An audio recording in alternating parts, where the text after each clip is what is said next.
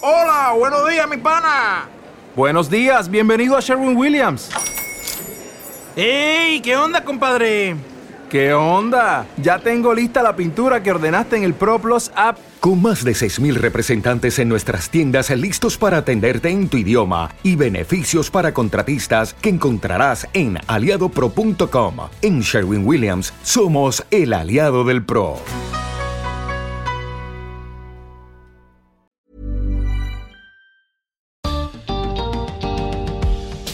Cuando Angélica Das pintaba con lápices en la escuela, siempre se sorprendía al ver el lápiz de color piel.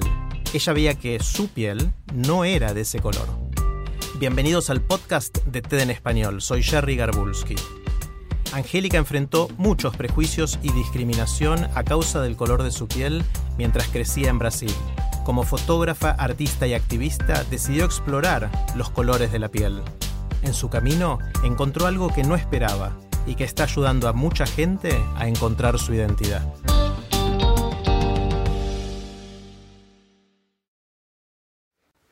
Yo nunca entendí por qué clasificamos los seres humanos como blanco, negro, rojo o amarillo. Yo nací en una familia multicolorida en Brasil. Mi padre era hijo de una niñera, una sirviente, de quien heredó un intenso color de chocolate.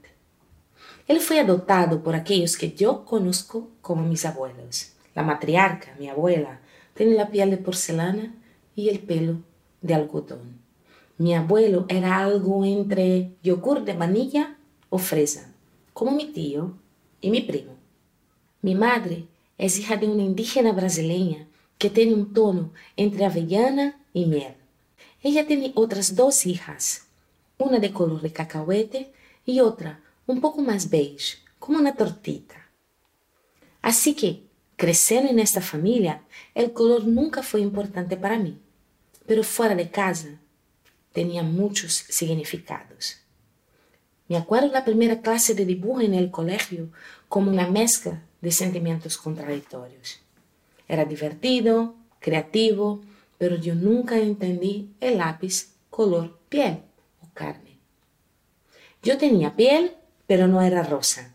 Mi piel era marrón y la gente decía que yo era negra. Tenía siete años y un lío de colores en la cabeza.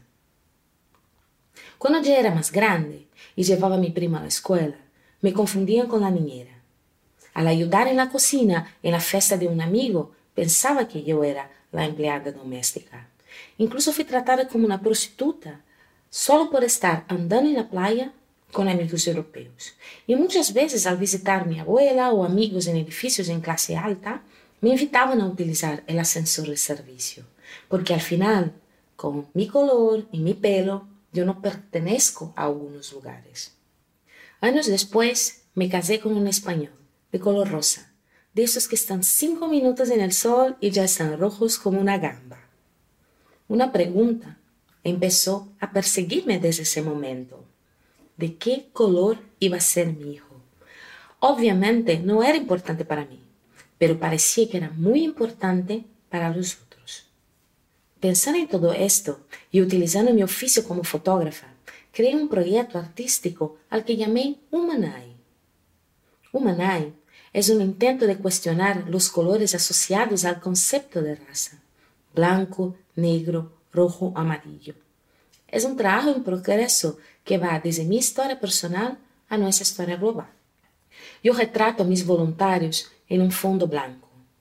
Luego, elijo un cuadrado de 11 píxeles de la nariz, pinto el fondo, busco el color en el catálogo industrial Pantone y escribo abajo de la imagen el código correspondiente. Ya hice más de 4.000 fotos en 19 países diferentes, 33 ciudades, desde alguien que está en la lista Forbes o refugiados que cruzaron el Mediterráneo en barco. En París, desde la sede de la UNESCO, pero también en abrigos para personas sin lugar. Estudiantes en escuelas suizas y también en favelas en Río de Janeiro. Niños en Chile, jóvenes en Etiopía o mayores en China.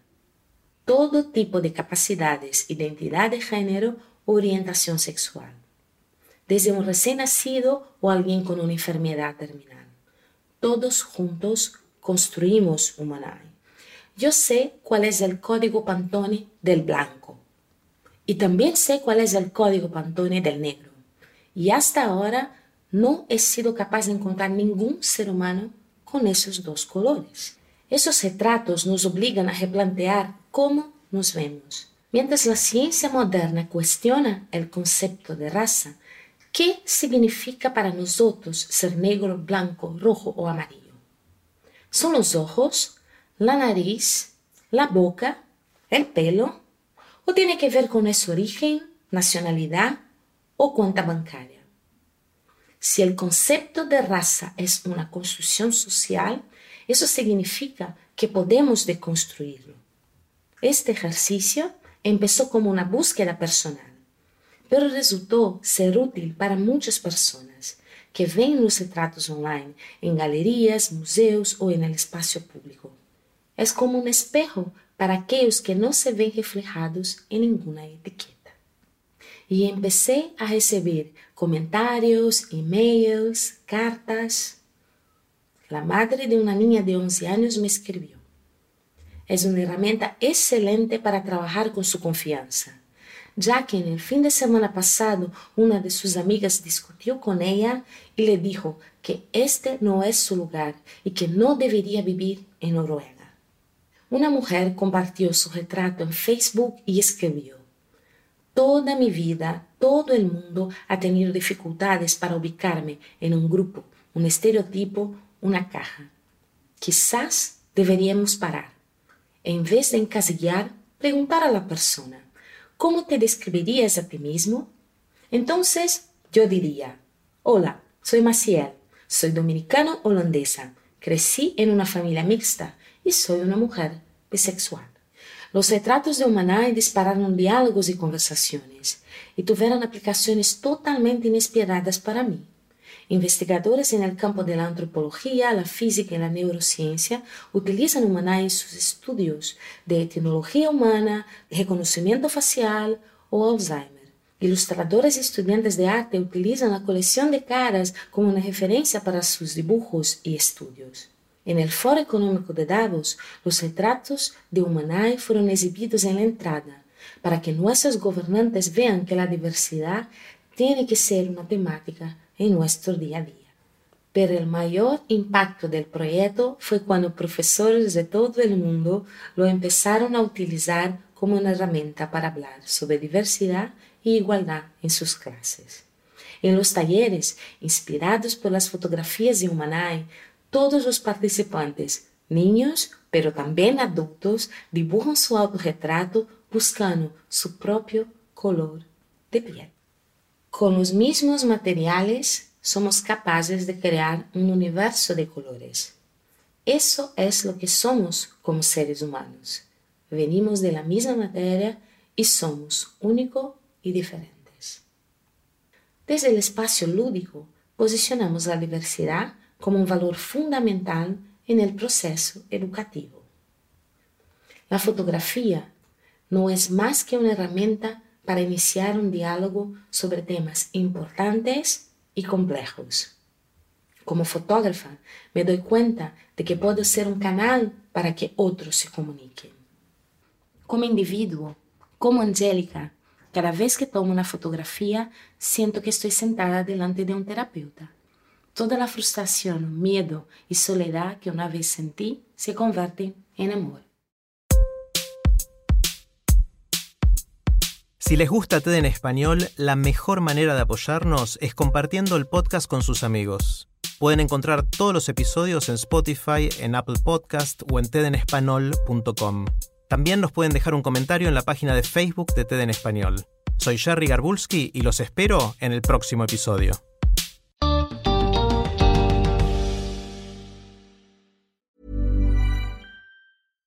Hi, I'm Daniel, founder of Pretty Litter. Cats and cat owners deserve better than any old fashioned litter. That's why I teamed up with scientists and veterinarians to create Pretty Litter.